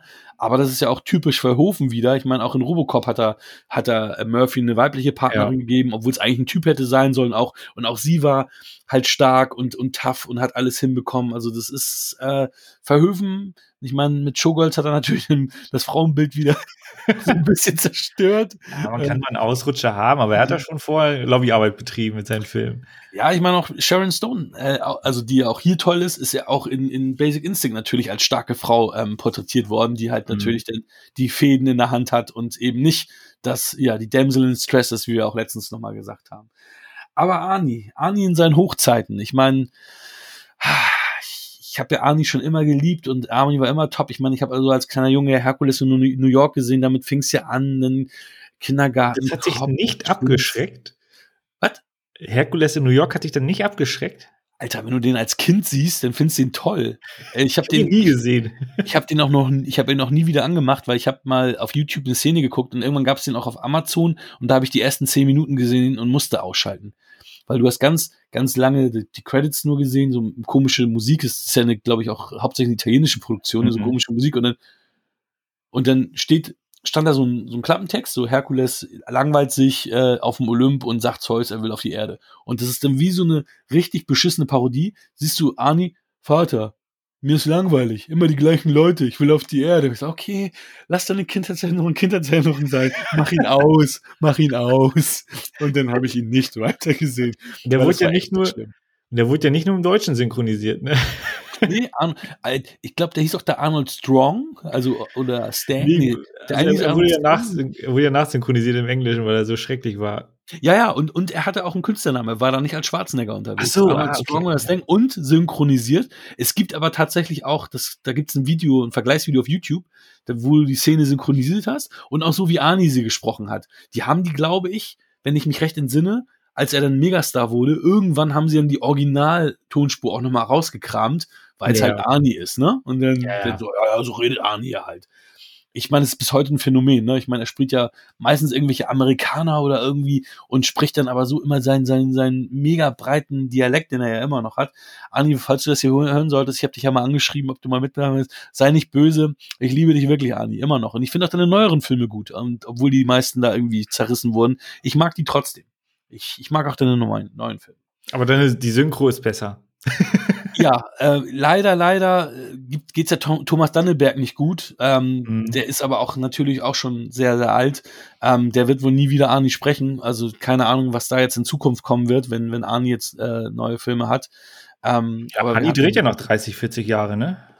You never know. Ich meine, die sind auch alle nicht mehr so jung. Ne? Ich bin gespannt, äh, wie lange die da noch weitermachen.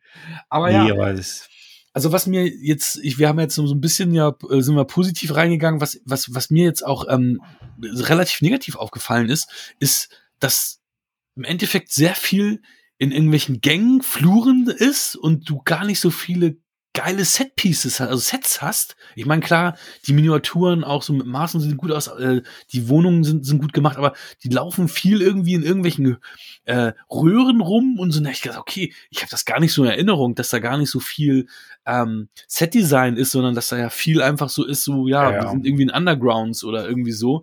Ähm, ja, die einzige Szene außerhalb ist äh, die auf, äh, auf der Baustelle, die, glaube ich, auch in Mexiko irgendwo gedreht wurde oder so. ja, ich glaube, 90 Prozent von dem Film sind ja auch in Mexiko gedreht, tatsächlich. Sieht, man sieht es halt nur nicht, weil danach ist er wirklich nur in der U-Bahn oder in Tunneln Ja. und so. Ja, ja, ja. Äh, Das ist mir so noch nie aufgefallen. Und das hat mich so ein bisschen, das war so ein bisschen komisch, weil ich dachte, hey, das ist so eine große Blockbuster-Produktion ja auch zu seiner Zeit gewesen. Und das macht so ein bisschen, ich will nicht sagen billig, aber es hat natürlich auch Vor- und Nachteile. Ne? Es hat auch den Vorteil, dass du nicht so viel futuristisches Setdesign haben musst und da nicht noch Geld reinschmeißen musst. Ich meine, die haben eine ganz witzige Werbe, Werbung ja auch irgendwie, ich glaube, auf der Erde hast du Coca-Cola, auf dem Mars hast du Pepsi. Also es ist ja, so ja. auch, Und, und, und Coca-Cola mit blauer Schrift, ne? Sehr geil. Es ist, also es war schon, aber da, da habe ich auch gedacht, so, okay, äh, ja, irgendwie habe ich das ein bisschen größer in Erinnerung gehabt, so vom Setdesign her. Aber natürlich gewalttätig, actionmäßig ist dann natürlich immer noch alles wirklich sehr, sehr Ja. gut. Und auch die, die, ähm, es ist- ja wieder Rob Bottin, der ja auch, ähm, ähm, äh, das habe ich erstmalig jetzt gesehen in meiner Recherche. Ich wusste das gar nicht, dass das unser Rob Bottin ist, der auch The Thing gemacht hat, der hier für die, Ah. für die Animatronics zuständig ist Mhm. also Koato. Und tatsächlich haben 15 Puppenspieler Koato bedienen müssen. Also stell dir das mal vor, wie das damals noch war, ey. Und das ist ja nicht so lange her. Ich finde, ich finde, es sieht auch sehr, sehr gut aus immer noch. Also natürlich immer mit Abstrichen, ne? ja, du siehst es, dass es eine Puppe ist, so wie bei Terminator 1 dann und auch T- T2. Du siehst es, aber es sieht trotzdem noch Ja. gut genug aus, dass du es gut findest. Also, Also ich, ich finde auch, äh, man sieht, dass da was ist. Und allein Ja, das macht ja. halt eine Menge her, wenn du, wir hatten es ja bei Live schon, wenn du weißt, da ist nichts und die Waffe ist im Grunde nur ein Plastikstück, wo nichts vorne rauskommt, dann wirkt es halt anders und, und nicht so authentisch, als wenn du da äh, ja irgendwie starke Maskenbildner hast mit Animatronics und so weiter. Das hat nochmal einen anderen Vibe. Auch wenn das nicht realistisch äh, aussieht, finde ich das immer noch ein bisschen äh, ansprechender. Also, ich- mir sowas anzuschauen. Also würde ich heutzutage auch lieber angucken. Ähm, ich meine, die haben ja auch bei Watchmen zum Beispiel diese Night also die, die Flugmaschinen haben die ja auch gebaut und das sieht man dann ja auch, dass mhm.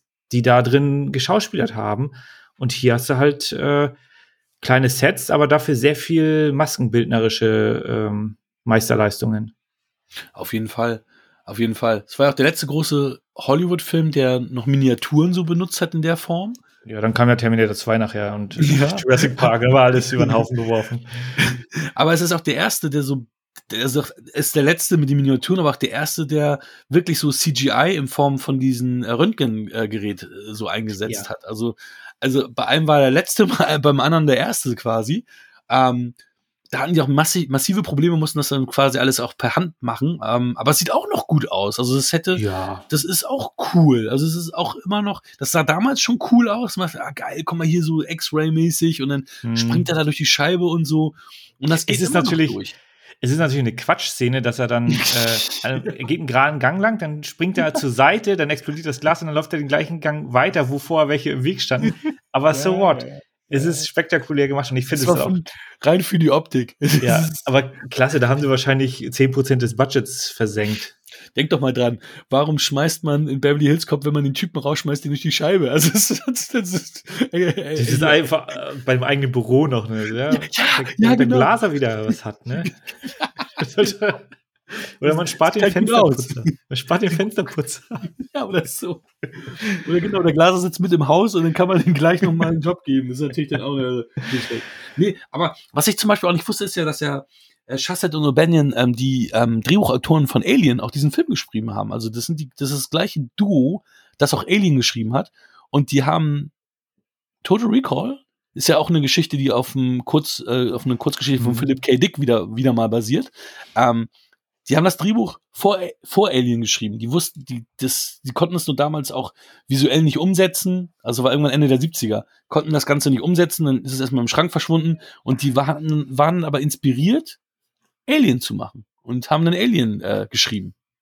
Bevor, also nachdem sie dieses Drehbuch geschrieben haben. Was natürlich eine Menge Rewrites durch hatte. Weil auch, auch also ich finde das immer wieder äh, wahnsinnig, dass diese Leute, äh, die kriegen natürlich auch ihr, ihren Scheck der ist aber nicht ganz so groß wie der von den Schauspielern oder vom Regisseur. Ja, ist ähm, halt das ähm, Gesicht, ne? Das sind dann immer die Gesichter. Das, aber da stecken so gute Leute hinter. Also jetzt, in der heutigen Zeit ist es ja doch ein bisschen was anderes, weil dann doch die Buchautoren da ein großen Stück vom Kuchen abhaben wollen und dann äh, auch äh, genannt werden oder stark genannt werden. Aber ich hatte mal mir auch eine Reportage über Alien angeguckt, wo es wirklich erstmal darum ging, wir hatten die Idee, man redet immer von Ridley Scott, oh, geiler Film von Ridley Scott. Mhm. Und dann merkst du so, ja, nee, das, das, Drehbuch kommt wie so oft von irgendjemand anderen und die haben da halt jemanden gesucht und äh, erstmal einen Geldgeber zu finden. Und mhm. Gut, jetzt hatten die natürlich dann schon ein bisschen Credit mit den, äh, mit den Erfolgen in der Vergangenheit. Und dann kriegst du so einen Film dann auch irgendwann durch, wenn die Technik wieder weiter ist. Und Anfang der 90er, Ende der 80er, Anfang 90er, Ende der 80er muss der ja dann produziert worden sein. Weil günstig war das Ding natürlich nicht zu der Zeit. Aber klasse einer der Idee. damals, ne? Das war einer der teuersten Filme damals, weiß ich noch. Kann das immer nicht einschätzen, aber jetzt 65 Millionen habe ich mir hier aufgeschrieben. Das war 1990. Ja, das ist so krass. Ja, es war damals, da das war viel. Also wirklich schon, schon krass, ne? Also, also, das ist ja im Endeffekt, das Drehbuch lag bei Dino De, De Laurentiis. Den kennen wir ja, äh, die Produktion, äh, den als Produzenten kennen wir, und der war pleite. Und man hat, ähm, die ja jetzt auch pleite sind, Car Caroloco, Mario Casar und dieser André Wasner, die haben das dann gekauft auf Bitten von Arnold. Arnold hat gesagt, ey, kauft mir das Skript und lasst uns einen Film draus machen. Und er wollte auch schon länger mit Paul Verhoeven arbeiten. Er war ja auch als Robocop im Gespräch, war dann zu bullig, auch für die, fürs, ja. äh, fürs Kostüm, fand Robocop einen geilen Film. Arnie hat Geschmack.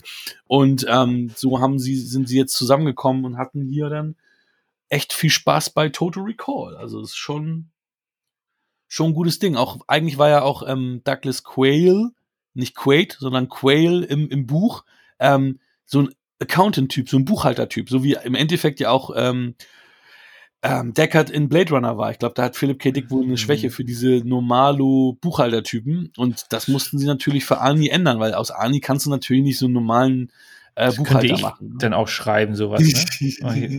mein, mein oder spielen, Lebenswerk, oder spielen. Buchhalter und dann äh, schreibe ich dann eine kleine Kurzgeschichte und verdiene damit nachher kein Geld, weil ich dann tot bin.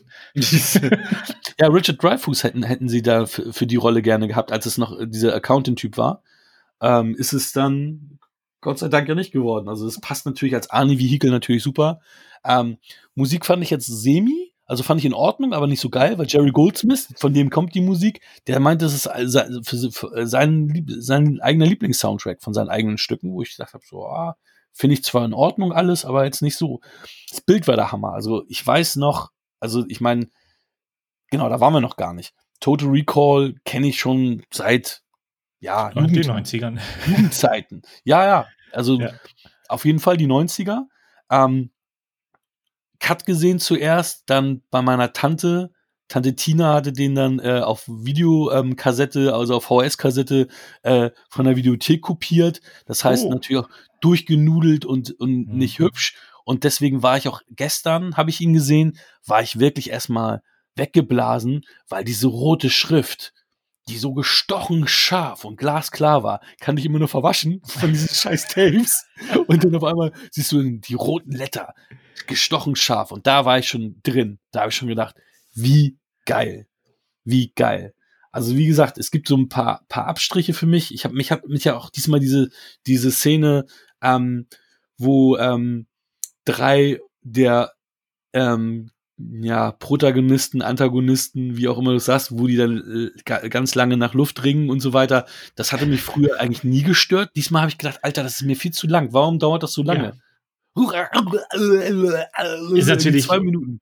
Ja, um, um die Masken natürlich da äh, Ja, voll ausspielen zu können. Aber da hast du natürlich recht. Da hätten sie wenigstens noch den Kopf zerplatzen sollen von dem Antagonisten. ja, ja. Äh, das war, ups, das war mir jetzt echt too much. Also, das ist mir auch das erste Mal ins Gewicht gefallen. Aber ich, wahrscheinlich, weil ich sonst immer geil, äh, geil fand, diese Masken zu sehen. Aber Hm. das ist ja auch wieder das Ding. Unser Auge ist ja mittlerweile so verwöhnt. Wir sehen ja so viel und kriegen ja mal so viel zu sehen, dass wir natürlich diese, sagen wir mal, einfacheren Special Effects von früher nicht mehr so wertschätzen können in voller Gänze, wie wir es Ja. damals gemacht haben. Ja, ich würde es anders sehen. Ähm, wenn du dich damit nicht so viel auseinandergesetzt hast, dann äh, ist natürlich, dann muss es immer größer werden und äh, dann müssen die Schlachtschiffe ganze Pla noch größer als äh, das Universum sein oder sowas. Ne? Ich finde jetzt, wenn es echt gemacht ist oder wenn, wenn die da wirklich ähm, die Kicks landen oder durch die Fensterscheibe springen und sowas und man sieht es, man, man kriegt es auch mit, dass die da dran gearbeitet haben, dass sie da wirklich äh, viel äh, Energie reingesteckt haben, irgendwie bei einem The Raid oder sowas, wenn man dann schon weiß, ja, die haben da halt wirklich gefightet, die haben natürlich andere Sicherheitsvorkehrungen als in Europa und in Amerika, ähm, dann ist das nochmal so eine Art, diese Art von Kunst anders wahrzunehmen, also bewusster wahrzunehmen. Das ist dann nicht dieses CGI-Gewitter, wo du dann denkst, okay, ja, da sitzen halt Programmierer dran. So, nein, die haben da wirklich die Szene durchchoreografiert. Äh, Und genauso ist es ja auch bei den Masken, wenn da welche Leute, die bauen ähm, und sich da wirklich äh, Gedanken machen und wenn auch gewisse Szenen nur einmal gedreht werden können, weil dann ist das Ding Mhm. kaputt, Mhm. äh, dann und, und du weißt das halt als Zuschauer oder kriegst das halt mit, dann ist es nochmal eine andere Wertschätzung. Dann finde ich das halt auch wesentlich intensiver und, und äh, griffiger, solche Effekte dann zu sehen. Ja. Auf jeden Fall. Ja, Hat- also ich finde, ja. Hat ja auch den, den Sonder-Oscar für Special Effects oder Ah. Special Achievement für Visual Effects. Ich weiß nicht, ob es zu dem Zeitpunkt noch nicht die Visual Effects Kategorie gab, aber den hat er gewonnen und für Sound und Sound Effect Editing dann die Nominierung. Deswegen steht halt bei IMDb kein Oscar, sondern nur zwei Nominierungen, weil es Ah. wieder so ein Sonder-Oscar ist. Okay. Gibt's halt dann keinen in der offiziellen Liste. Ja, Michael Ironside, auch ein guter Antagonist. Ronnie Cox mag ich auch sowieso immer sehr, sehr gerne sehen. Ähm, und ähm, ja, tatsächlich hat er zuerst der gute Paul Verhoeven Kurtwood Smith äh, angefragt, der aber empfand, dass das zu sehr die Clarence Boddicker-Rolle aus Robocop ist und sich selber nicht nochmal ähm, ja, wiederholen wollte. Robert Davy wurde auch angefragt. Ähm, ja, Michael Ironside macht das super. Also der ist, der ist eigentlich geboren für diese Rolle. Also es ist für mich so eine typische Michael Ironside-Rolle. Also das ist Ja, das ist auch so eine Allzweckwaffe, ne? So Ja. als Grumpy. Ja, Das ist, äh, die kannst du da überall bringen. Ja, hast du die Norris erkannt? Ich habe ihn nicht erkannt. Ich habe das erst im äh, heute gelesen, als ich nochmal geguckt habe, wie die Norris spielt mit. Nee, wo denn? Und dann habe ich nochmal geguckt und habe extra gegoogelt, die Norris in Total Recall und habe gedacht, okay, er ist Tony, der Typ mit dem einen Auge. Das ist Hank Schrader. Ist mir Ja, nie, ja. nie aufgefallen, nie.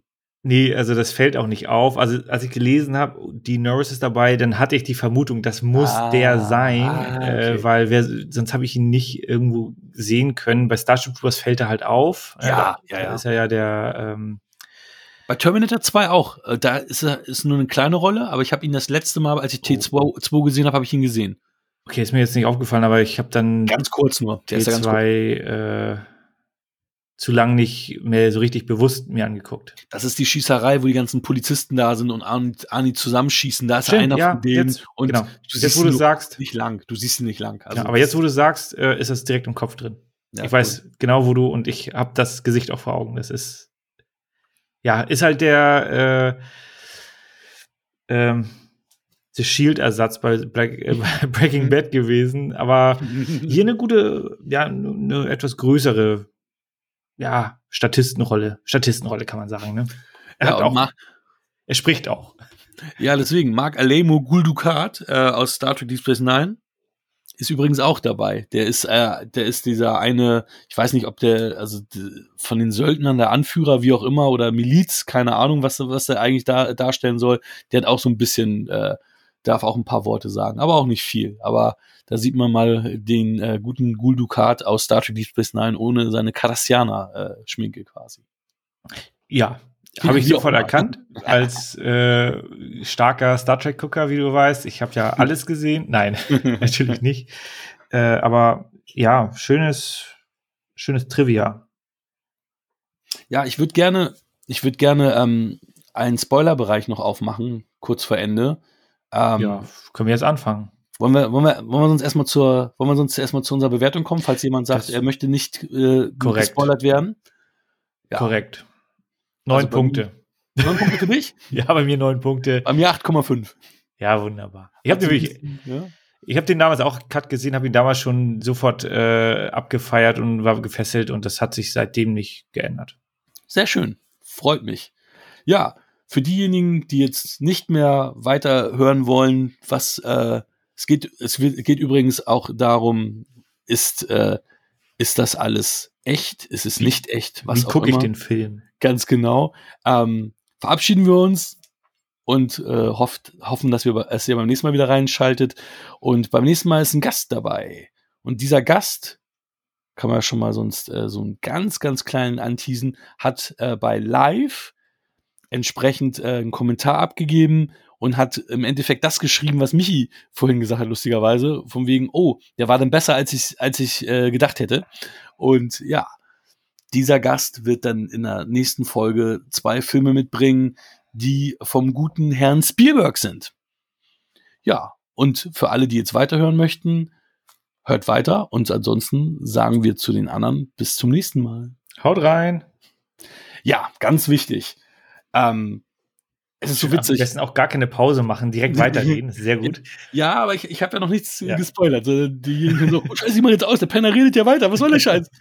ähm, das, das Ding ist, ich habe versucht, ich habe meine alte, ich habe, also ich, ich hatte ja die DVD, dann habe ich mir die andere Blu-ray gekauft und jetzt habe ich 4K. Und ich habe die andere Blu-ray nicht mehr. Weil da ist ein, ein Vorwort von, von ähm, Paul Verhoeven mit bei. Mhm. Und in diesem Vorwort bin ich der Meinung, ich habe das leider nicht mehr auch in der Recherche gefunden, ich bin zu 99 Prozent sicher, dass Paul Verhoeven sagt, das ist alles ein Traum. Er ist bei Recall. Denn auch am Ende, wenn die sich küssen, ist ein Fade to White, was darstellen soll, dass Douglas Quaid jetzt lobotomisiert wird. Und wenn der Arzt da steht, der Professor, der übrigens auch die Werbung macht für Recall. Ja. Mhm. Und auch äh, ne, zu sehen ist in, in, in, in den Spots von Recall, der spoilt den gesamten dritten Akt. Der sagt, ja, und äh, was denken Sie, Außerirdische und, und äh, denken Sie, finden Sie sich als Buddy von dem wieder und denken Sie, retten das Mädchen und tralala. Der ganze dritte Akt wird von ihm erklärt, weil das halt seine implantierten Ideen sind. Und was ganz krass ist, der Himmel ist ja nachher auch blau und dann sagt der eine Techniker, als er da diese, diese am Anfang da das Ding kriegt, oh, blauer Himmel auf dem Mars, das ist ja mal was Neues. Hm. Ja, wobei, ähm, also ich bin voll, voll dabei. Ähm, ich hatte mal gelesen, dass Paul Verhoeven gesagt hatte, er, den, er ist froh, dass er den so drehen, drehen konnte, dass man beides, also dass man ihn auf beide äh, Arten sich anschauen kann. Man kann ihn einfach glauben. Oder man kann halt dann den, den versteckten Twist dann auch so akzeptieren. Ähm, das mit dem blauen Himmel. Jetzt mal ganz ehrlich, wieso ist der Himmel blau? Weil das Licht bricht. Und das Licht bricht nicht anders auf dem Mars. Das ist natürlich komplett roter Himmel auf dem Mars, jetzt in dem Total Recall-Film, aber das ist nicht so in der Art und Weise. Also es ist schon ein bisschen heller, wirklich. Und es gibt auch blauen Himmel auf dem Mars. Also es gibt auch Fotos von Mars-Rovern jetzt, also wir sind natürlich jetzt viel weiter. Deswegen. Ja, genau, das war damals natürlich noch nicht äh, alles. Äh also ist natürlich, äh, den Punkt würde ich nicht geben wollen mit diesem blauen Himmel. Da sage ich, ey, das ist halt dann durch den Sauerstoff und Lichtbrechung und ey, fuck you, das, das zieht bei mir nicht. Ähm, also ich akzeptiere, dass das Leute dann sagen, okay, ich gucke den auf die Art und Weise. Ich für mich, ich bin hier der dumme Naivling. Ich denke mir so, ja, ach, das ist alles passiert. Ähm, Habe ich mehr Spaß. Also es macht ja jetzt keinen Unterschied, wie Nein. du den Film nachher wahrnimmst. Nein, tatsächlich nicht es gibt für beide, für beide Punkte gibt es halt Kritikpunkte, wo man sagen kann, okay, das kann nicht äh, die Erinnerung sein äh, und es kann auch nicht echt sein. Also für, es gibt genug Punkte, also wie sein Kumpel ihn dann anguckt am Anfang, wo er noch nicht ja. bei Recall war, ja. auch wie, wie seine Frau da guckt. Also die, die haben schon klar so, oh, nee, da müssen wir jetzt aufpassen. Da haben also, sie tatsächlich zweimal was geplantet. Bei seinem Kumpel genau. natürlich und auch von, hey, geh nicht zu Recall und guckt so skeptisch und so, ja. Genau. Und, und er guckt noch mehr nach. Also nicht so dieses so, oh, der dumme Arbeitskollege labert mich voll, sondern wirklich so, oh, jetzt da muss ich aufpassen. Da müssen wir jetzt eine Info weitergeben. Also so guckt er. Ähm, und auch dieses, wenn ich eine Erinnerung habe, dann habe ich die Erinnerung nur aus meiner Perspektive. Hm. Ist nicht so, dass ich dann die Antagonisten untereinander sprechen sehe und den Storyplot vorantreiben ja, Naja, das ist natürlich auch so ein Ding. Es ist nicht alles aus seiner ja. POV, ja. was es natürlich sein müsste, wenn es so ist. Das dann natürlich auch. Ist halt, ist, ist halt kein Fight Club, ne? wo, wo dann eigentlich immer nur der ja, der, der Tyler Durden-Charakter entweder spricht oder in, im Bild ist oder wie auch immer, ne? Also Genau, aber auch da natürlich, ähm, wo er seine Traumfrau Melina klassifiziert oder da charakterisiert, genau. da siehst du auf einmal auch ein Bild von Rachel Ticotin da ja. bei den auf, auf den Monitoren aufpoppen. Genau. Why? Na, also genau, das, das sind die Argumente, ne, sowohl der, der Werbespot, den du eben schon genannt hattest, als auch äh, das Bild der Frau, als auch die, die Alien-Artefakte. Das Bild der Frau. Also, ja. ja. Wir mussten unseren Werbejingle doch reinbringen, damit wir hier unsere 20 Stimmt. Dollar kriegen. Natürlich. Kasching. ähm, und halt auch, dass das Ende komplett gespoilert wird von, von dem Doktor. das, das Arschloch. das sind natürlich Sachen, wo man denkt, okay, und natürlich den, den, die Weißblende am Ende. Mhm. Das sind die Sachen, wo du sagst, okay, das könnte halt genau das andere sein. Also, ich gucke mir immer so an, als wenn das echt wäre, aber ich komme halt auch mit der Argumentation von der anderen Seite vollkommen klar. Ist mir eigentlich egal. Ich genieße den Film. Ich weiß halt nur von unserer Familie damals noch, ähm, meine Tante, die eine, hatte noch gesagt, als wir haben den mal äh, mit mehreren äh, auch geguckt, ähm, und dann hat sie gesagt, das war jetzt alles nur ein Traum, ne? Und alle, oh Gila, du bist aber blöd. Und äh, ja, aber sie hat recht, das kann man ja. aus beiden Perspektiven tatsächlich sehen. also, wenn ich dann zur Familie Schaf aus den, in, in, in die äh, äh, späten 90er zurückgehe, dann können wir sagen, hey, ihr habt beide recht. Ganz easy. Und die dann, wer bist du? Wer bist du? und schmeiß mich aus der Wohnung. Bist du so, so, so, so ein, äh, so ein Interstellar-Geist, ne? Fliegen die Tiefe runter genau. oder so, dann steht das da unten so, ja, das, ihr habt beide recht. genau. Hey, Peace. Ja. Oh, ist Interstellar gespoilert. Hm. Jetzt haben wir, jetzt haben wir, jetzt haben wir tatsächlich auch äh, diesen Teil abge, abgeschlossen. Vielen Dank, Michi, für das heutige Gespräch, für die heutige Folge. Wir quatschen über Filme. Ja, und dann hören und sehen wir uns alle das nächste Mal wieder. Lebt lang und in Frieden. Ne? Bis denn. Das war Wir quatschen über Filme. Wir freuen uns über eure Bewertung bei iTunes. Folgt uns auf Instagram und gebt uns gerne Feedback.